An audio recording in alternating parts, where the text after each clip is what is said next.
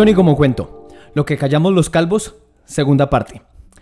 En la primera parte de lo que callamos los calvos hablamos de remedios caseros, de remedios químicos, de maneras distintas de afrontar la dificultad de la calvicie, esa tragedia estética que implica quedarse calvo. Hablamos de los inicios y terminamos hablando de la dignidad. Decíamos que cuando uno se empieza a quedar calvo es mejor asumir esa vaina con dignidad.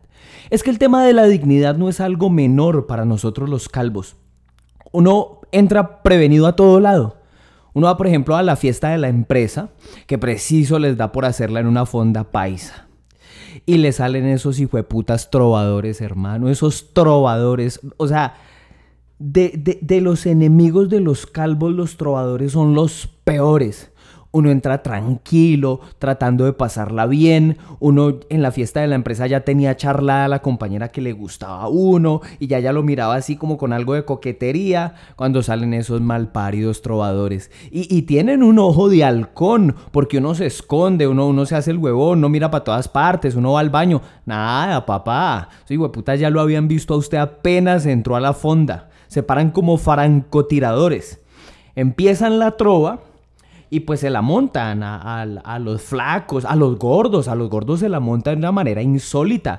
Eh, eh, a los compañeros gordos los dejan al borde del suicidio y después de que han abusado de los gordos, entonces se le tiran a uno en picada, a matarlo a uno.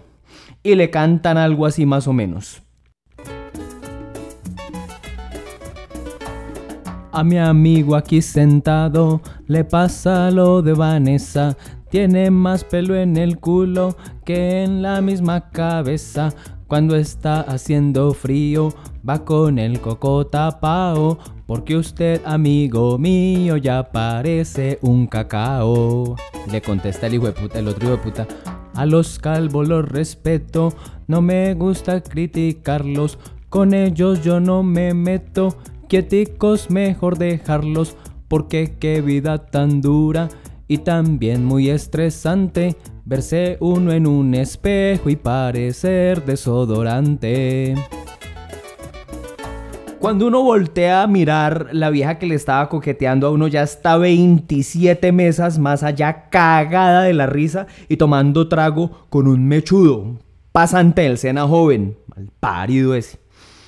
A uno le arrancan otro pedazo de dignidad cuando uno empieza a hacer referencia por calvo. El otro día oí a un vecino decir, hola, bonito el perro que tiene el señor calvo de la casa 4, ¿no?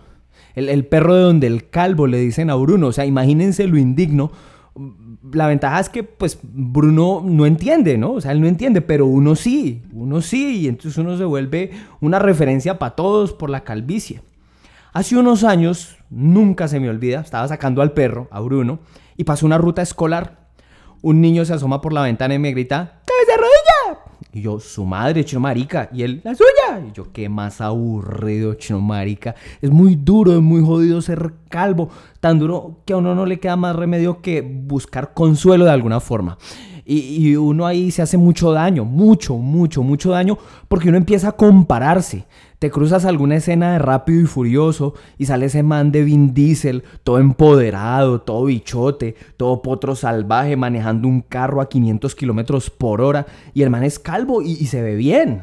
Bueno, no, no está tan mal la cosa, ¿no? Cambia uno de canal y está Jason State también, el transportador, también manejando. Hola, nosotros los calvos nos ponen de choferes. Si usted es calvo, analice a ver si hay un patrón porque siempre, siempre estamos en esas nosotros los calvos. Y ese man de, Don Jason, pues ahí todo acuerpado, todo, todo sexy el tipo y uno, uno se sigue dando moral, ¿no? Y empieza uno a pensar, hola, somos, somos todos sensuales nosotros los calvos, ¿no? Somos todos sexys, todos candentes, todos hot. Bruce Willis. Uf, qué hombre, papacito rico. Uy, quién fuera. Es que uno en medio de la crisis existencial hasta marica puede volver. Pero, pero bueno, mm, Guardiola, Zidane, tipos que tienen en común cuatro cosas. Una, son calvos. Dos, son atractivos. Tres, son exitosos. La cuarta es la que lo vuelve a condenar a uno a la miseria.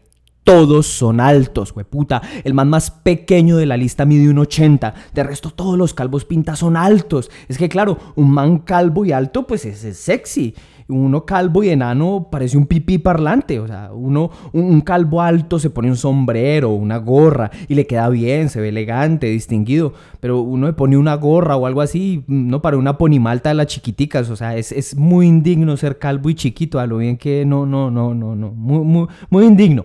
Vuelve uno a entrar en depresión, pero el golpe final se lo da uno el último grito desesperado del calvo los implantes, los implantes, los implantes, los implantes, los implantes son la salvación. Hoy en día todo se puede implantar. Implantan senos, implantan cola, implantan cejas, implantan uñas, implantan pestañas. Pues claro, ahí está la solución.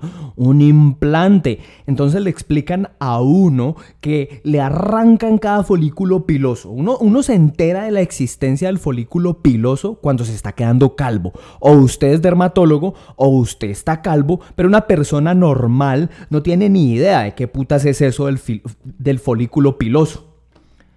Pero una persona normal no tiene ni idea de qué putas es eso del folículo piloso.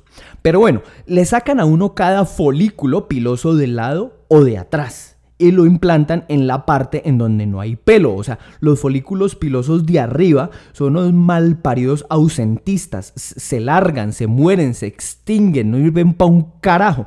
El caso es que los reemplazan con esa versión mejorada, que es la que tiene uno por los lados y atrás.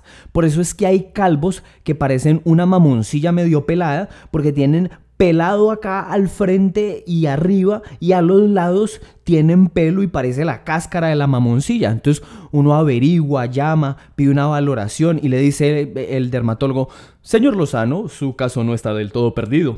Hay posibilidades de un trasplante de folículo piloso para recuperar el cabello.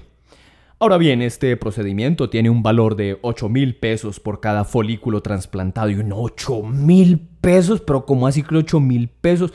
¿Por qué cobran el pasaje tan caro? ¿Por qué no los manda a toda una buceta y le piden descuento? Ah, llévenos a 4 por mil, algo así. Pero, o sea, ¿los van a trasladar en helicóptero o qué?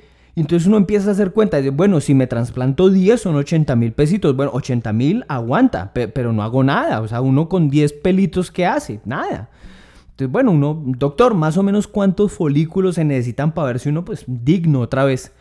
Señor Lozano, normalmente sugerimos el implante de unas 4.000 unidades por cada sesión. ¿Cómo así que 4.000 por cada sesión? Ahí uno se para y se va rápido del consultorio antes de terminar en el cardiólogo. Entonces uno se enfrenta, se mira al espejo, se confronta y se dice, papito, le tocó quedarse así, no hubo solución, póngase a escribir comedia, póngase a aprender idiomas, póngase a hacer alguna huevonada que lo haga interesante porque no va a quedar calvo, chiquito y solo. Muchas gracias.